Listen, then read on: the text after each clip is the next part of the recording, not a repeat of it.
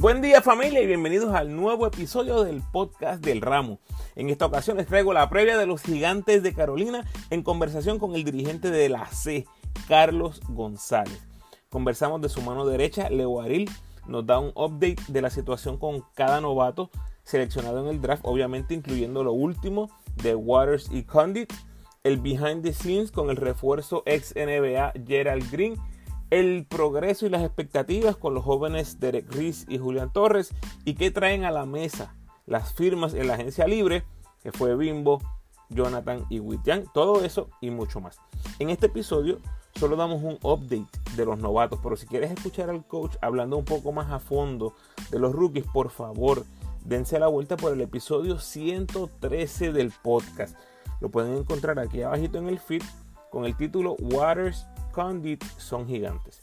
Recuerda seguirme en tu red social favorita, Instagram, Facebook y Twitter, como El Ramo Opina. Por favor, dale like al post, compártelo, comenta y suscríbete a mi podcast en tu plataforma favorita. Además, me puedes enviar tus preguntas o sugerencias a elramoopina.gmail.com o en cualquiera de mis redes sociales. En mis episodios más recientes, número 117, tengo un resumen de todo lo que fue la agencia libre y los cambios en el BCN. En el 118, la previa de los Piratas de Quebradillas. Y en el 119, la previa de los campeones capitanes de Arecibo. Puedes apoyar al ramo convirtiéndote en patrocinador del podcast y lo puedes hacer a través de Anchor con 10, 5 o 1 dólar al mes. Agradecido por tu sintonía. Que disfrutes. Privilegiado tener de regreso otra vez Carlos González, el dirigente de los Gigantes de Carolina, enlace. Bienvenido, Carlos.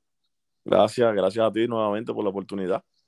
Preguntita, la última vez que tuviste que parar una práctica por una cachetada inesperada.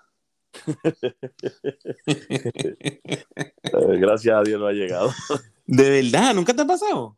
No, no, no. Una pelea en la práctica, este. No, no, no, no. Eh, honestamente no creo, no, no, no recuerdo haber tenido una entre jugadores alguna pelea. Siempre que, una que otra vez que hayan discutido, sí, pero que no haya llegado a más. No haya llegado a más. Carlos, háblame un poquito de Leo, ya lleva bastantes años contigo. Eh, ¿Cuál es su función y crees que eventualmente vamos a volver a Leo coachando en el BCN? Pues mira, lo primero, eh, Leo pues se ha convertido en mi mano derecha, mi amigo, mi hermano. Eh, eh, ya es una relación de, más allá de la cancha. llevamos desde el 2017 en Quebradilla que comenzamos, él como asistente y yo como dirigente y gracias a Dios pues me siento muy confiado, no solo por su capacidad, sino también como, como, como persona que está al lado mío.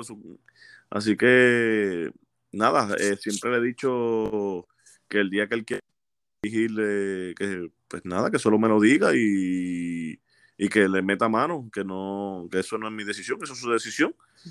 Pero si él va a volver, pues esa o no, esa no, no te la puedo contestar porque no es mi, ¿verdad? Esa es una decisión de él personal. Que, pero que él sabe si, que, si tiene, tuviese la oportunidad de dirigir, que nada, que yo lo apoyo en esa decisión y que le meta mano, ¿verdad? Que tiene mucho talento, con mucha experiencia, que conmigo no tendría ningún problema, ningún inconveniente. No, y campeón, y campeón, también sí. los criollos. Carlos, ¿cuándo fue la última vez que te expulsaron de un juego? Eh, bueno, creo que fue en, escuela superior que dirigí, obvio, eh, hace como, yo dirigía una escuela en Aguadilla, un colegio en Aguadilla, y me expulsaron de, un partido por una, pero honestamente no me gusta, ¿verdad? Porque es mal, mensaje, pero claro. Eh, cuando veo una, una injusticia, pues hay que defenderla, ¿verdad? Porque sí, eh, y no solo por, por, lo que pite, si que esté bien o mal, solo que cuando no se... Los árbitros también tienen que, respetar el juego en el sentido de de que uno se prepara, pues lo mismo se le exige o uno espera de, del árbitro, igual que el de la mesa, etcétera, de, de, todo el que compone el deporte, pues uno espera que, que tomen, lo, lo cojan con la misma seriedad que uno, que uno lo toma. Así que, y por eso fue básicamente, no fue por la, por lo que cantaron, sino fue más por, por ese, por ese aspecto. En verdad, si le quieres dar un brequecito a Leo otra vez, que te expulsen en Carolina y que se hace cargo del equipo, ya está. eh, puede ser esa que le toque, ¿verdad? Pero, de la punta. Pero a mí en caso, creo que ni creo que ni, ni técnica de que, y si me han dado una fue fue en, una es mucho, ¿verdad? No, wow, en el BCN. En el BCN, sí. Wow. Entonces tú eres diametralmente opuesto a Flor Meléndez, entonces. Eh, sí, es que honestamente, pues uno puede defender, defender a mayormente cuando uno se molesta, ¿verdad? Y es, buscando, cuando veo lo mismo, una injusticia, etcétera, pero también uno dice, ¿cómo voy a arreglar la situación si ya, ya la pitaron? Ya que, ya cómo la voy a arreglar, ya eh, yo le, voy a decir algo al árbitro como que falló, etcétera, pero ¿qué puede pasar? No la va a cambiar. Eh, y creo que uno es mejor mostrar el, control de, sobre la situación eh, con los jugadores y no volverse el, ¿verdad? desesperado ante esa situación. Pues si uno sale de control, entiendo que también le lleva ese mensaje a los jugadores y, y pierden el control, el enfoque de lo que está sucediendo. Y he tratado más de manejar y dejarle saber que nunca vamos a poder manejar el arbitraje, no podemos, eso no lo controlamos lo que nosotros podemos controlar es la intensidad que juguemos y las cosas que hagamos. Eso es lo único que podemos controlar, así que nos enfoquemos en eso. Y es lo que mayormente les le, predico a los muchachos. Interesante, interesante. Te salvaste, Leo, entonces. Parece que no vas a coachar otra vez con, Carolina, por lo menos. Este, coach, ¿cómo ves el ánimo en el pueblo? Pues mira, eh, en las redes mayormente, ¿verdad? Se ve mucho a la, gente está bien, bien entusiasmada con, la, con, con, con, la, con lo que se está haciendo en la franquicia, con los jugadores que se han escogido. Es una nueva, una nueva vibra positiva, una nueva esperanza eh, del equipo. Se esperan grandes cosas. Eh, muchos, ¿verdad? Como mencionan desde un principio eh, que es campeonato, etcétera, pero las cosas no son así desde la noche a la mañana. Esto es un, un, equipo que todavía el sol de hoy no se han visto las caras, todos los componentes. Y es un proceso, un proceso largo, que pudiéramos tener un equipo en su momento con características para poder luchar por esa oportunidad, seguro que sí. Pero al, al sol de hoy es nada, vamos paso a paso, pero estamos estableciendo algo, una cultura nueva, una franquicia básicamente básicamente nueva, porque se cambiaron muchos jugadores, este, la llegada de jugadores nuevos, eh, y nada, es un, es un equipo que estamos haciendo no solo, no solo para este año, sino para los próximos cinco años. Eh, va a ser un, grupo bien talentoso si podemos mantenerlo juntos por los próximos años. Y lo que quiero hacer es una cultura nueva, eh, una cultura nueva que se identifiquen la fanaticada con su equipo y no es tan fácil, no es tan fácil como uno decir voy a hacer esto y ya. y hay que hacer sacrificio, hay que cambiar a veces piezas en su momento, etcétera. No es, no es todo lo color de rosa, pero ahí vamos, ahí vamos. Hablamos de eso, hablamos de eso porque hablas de algunas piezas nuevas. Ya hablamos extensamente en el episodio 113 de los rookies. Vamos a darle un update por aquí a los fanáticos. Eh, sabemos que Waters ya clasificó a los playoffs con los Lakers. Eh, va a terminar la temporada regular este sábado. Y es unos playoffs que son bien cortitos. Es posible que hasta en el primer juego se eliminen y ya esté disponible. La pregunta es, ¿hay un compromiso inmediato de Waters para reportarse a Carolina cuando se elimine? Sí, sí. Eh, con Waters el compromiso ya está. Eh, ya yo prendí, tengo más velones aquí que la, que Iglesia Católica. este, pero esperanzado. Eh, sin desearle mal, ¿verdad? Pero el juego, el, el, equipo ahora mismo está en su posición en la, el tercer lugar. Y el tercer lugar jugaría con el sexto lugar Estamos hablando de abril 5 o abril 6, todavía eso no se ha decidido. Y sería un juego suicida, así que pues esperanzado a ver que, le toque ese tercer lugar. Claro. Y, venga el upset, como quien dice. No, y tranquilo que aunque ganen, la otra ronda también es eliminación eh, sencilla. Sí, sí, también. Eh, que las primeras dos rondas son así, la próxima luego de esa eh, ya es una serie creo que de 5-3 hasta la final, hasta la final, es que es una serie un poquito más larga, pero igual son series cortas. Así que el peor, del, el peor de los casos estaría llegando a finales de abril en todo caso. Sí, sí, en todo caso. El equipo no luce como uno tan favorito, pero sí, Es un equipo, ¿verdad? Que tiene todas las características. Acaban de firmar otro armador más. Sí. Veterano, Darren Collison. Eh, que, pues nada, que no sé, esperábamos, ¿verdad? Que juegue, se, se, se quede en ese tercer lugar y, pase lo que tenga que pasar. y que no pase lo que tenga que pasar. No le deseamos mal, pero que, Claro, llegue, aquí, claro. que llegue aquí a abril 9. No le deseamos mal, pero que no coja el Valle primera ronda y que se elimine en el primer juego de. este, ¿Cuál es el update con Condit? Pues por ahora, pues Condi acaba de decir que no va, no regresa. Condi tenía una oportunidad de, de jugar su, un, un próximo año en la universidad. Ya él acaba de anunciar que no va, no va a regresar a la universidad, que se va para profesional. Estamos hablando con él por la disponibilidad de cuándo puede llegar. Ese es el asunto ahora mismo y no tenemos confirmado el día, la fecha exacta para cuándo va a llegar, pero estamos en ese proceso, esperanzados también que pueda llegar lo más pronto posible y esté con nosotros. Jesús Cruz. Jesús Cruz ya lleva alrededor de una semana aquí con nosotros.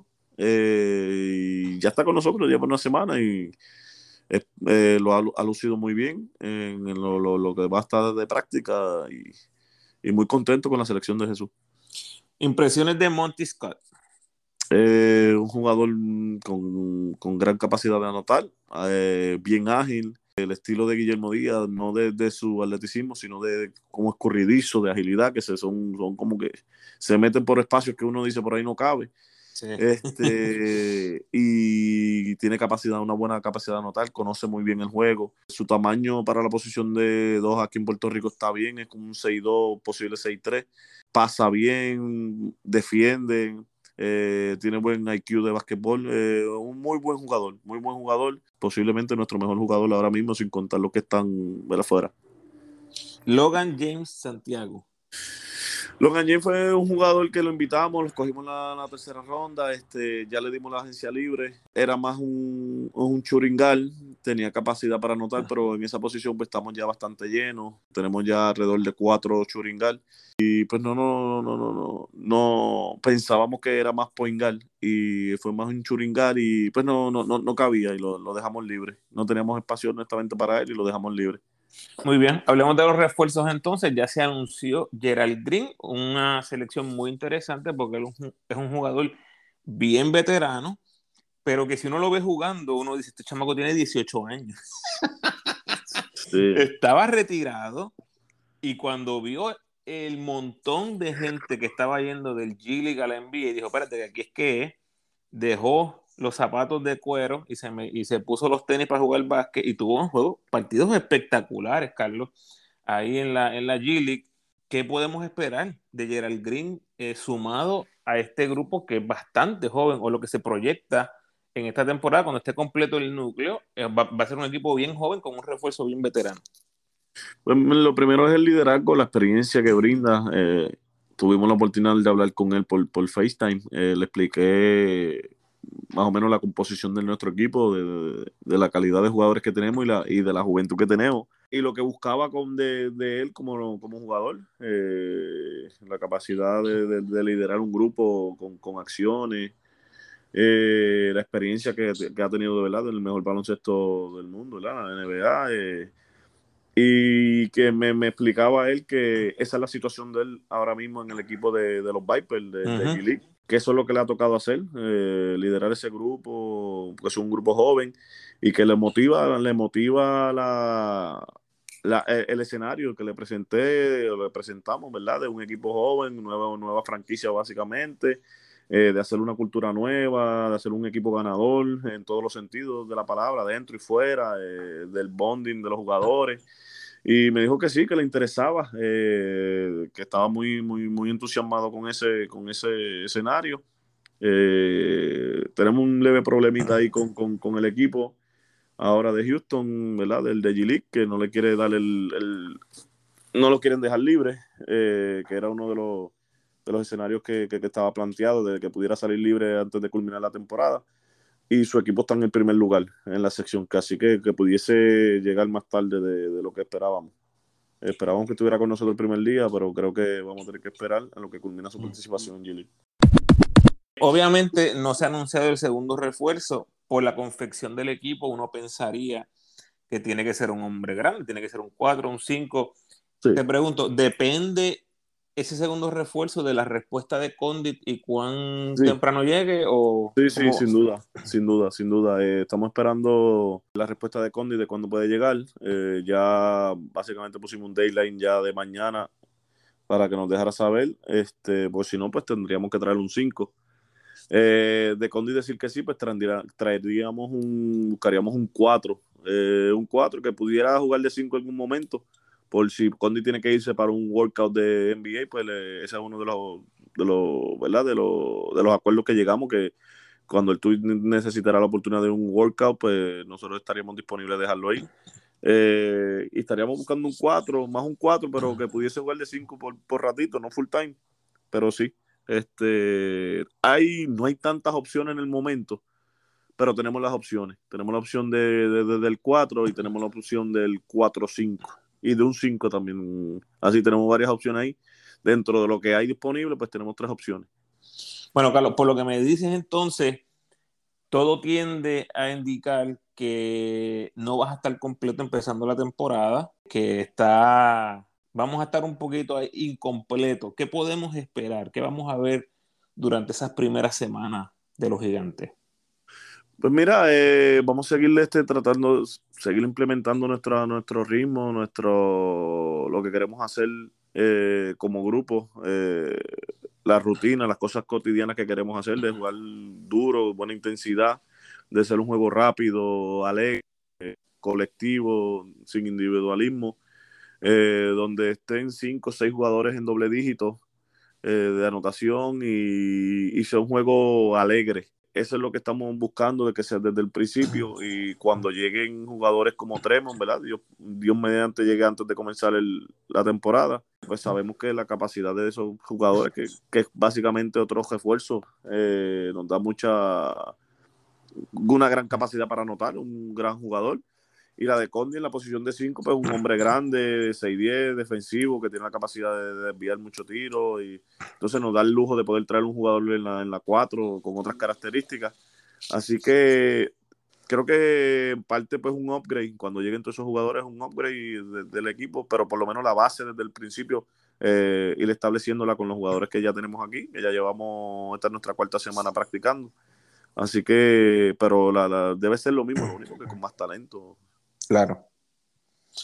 Fíjate que cuando veo el equipo, honestamente, y veo las firmas que se hicieron, Bimbo Carmona, este, traen a Jonathan García, traen a Xavier Zambrana, José Huitián, veteranos ya en la liga.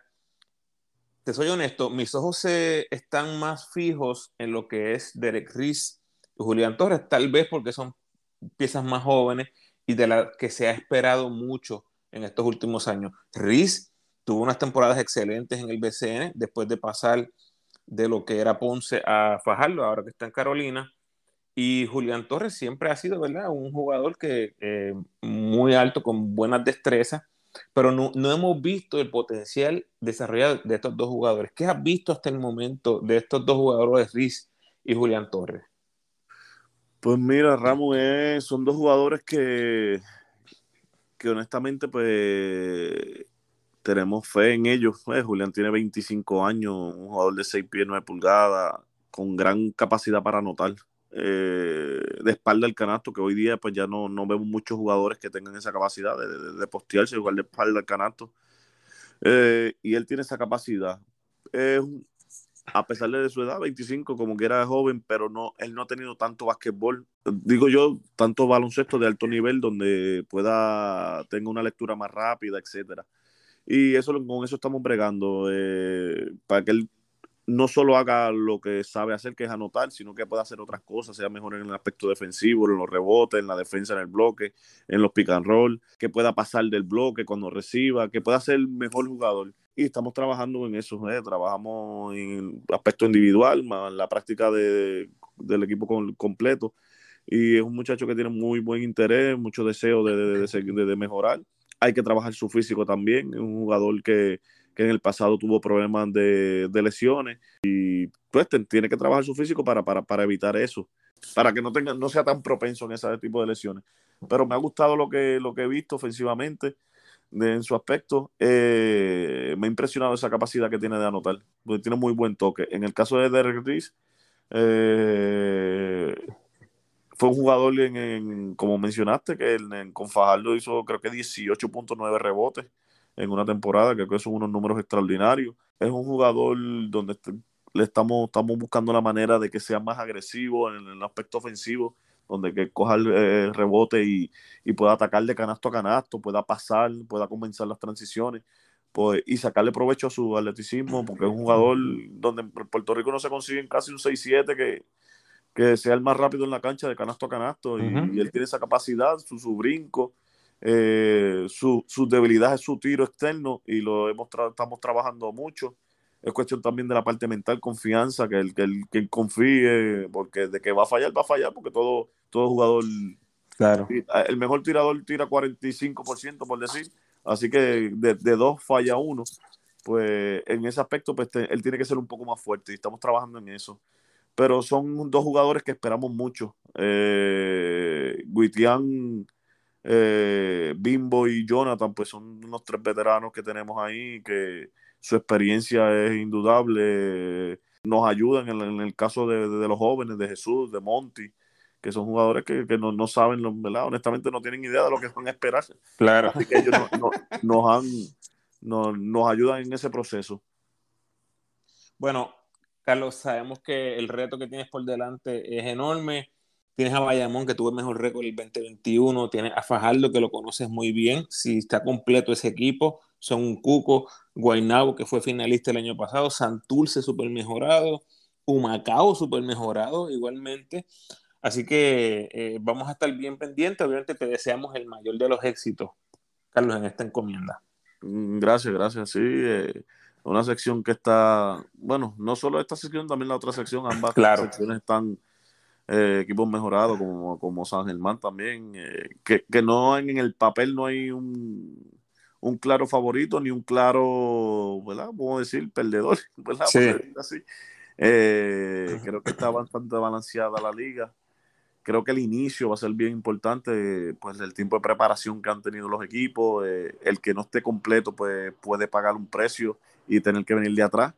Y la temporada al ser de 32 juegos, pues uno dice, pues hay un gran camino por recorrer, pero al final del día pasa, pasa bien rápido la temporada y, esos primeros juegos pues son bien importantes y es lo que nos estamos, ¿verdad? Nos estamos preparando para, esa, para ese comienzo, eh, tener una buena arrancada. Yo creo que hablo por mucha gente en Carolina. Mi deseo, Carlos, para ti es que tengas el equipo completo lo más pronto posible, porque si hay algo que yo deseo ver, es a Waters, es a Condit, sumados a dos buenos refuerzos y créeme que van al candela. Así que agradecido por tu tiempo, Carlos, y mucho éxito. Gracias, gracias. Y igualmente también los deseo ver pronto. Cuídate, Carlos, hablamos. A la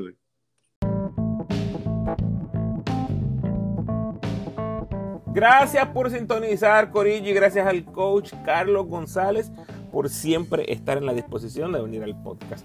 Por favor, comparte este episodio con todos los fanáticos del BCN que conozcas, especialmente con los fanáticos de los gigantes de Carola. Recordatorio, ya están disponibles los 12 capítulos de la serie La Plata Olvidada, recordando una de las gestas más grandes en la historia del baloncesto puertorriqueño, cuando el equipo sub-22 de Edgar Padilla, Travieso, Dani Santiago y Guayacán llegaron a una final en un Mundial FIBA por primera vez en la historia. Del episodio 99 en adelante puedes disfrutar de todos los capítulos de la serie. En el episodio 111 analizo la pasada ventana donde Puerto Rico dividió con Estados Unidos y Cuba jugando como visitante. En el 117 repaso las movidas más significativas durante el off-season del BCN. En el 118 la previa de los Piratas de Quebradillas y en el 119 la previa de los Capitanes de Arecibo.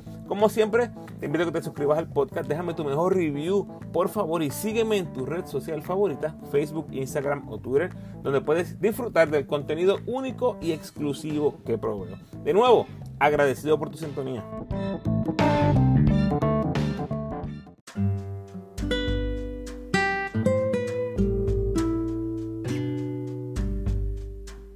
El pensamiento de hoy. Tal vez no he llegado todavía, pero estoy más cerca de lo que estaba ayer. Bendiciones.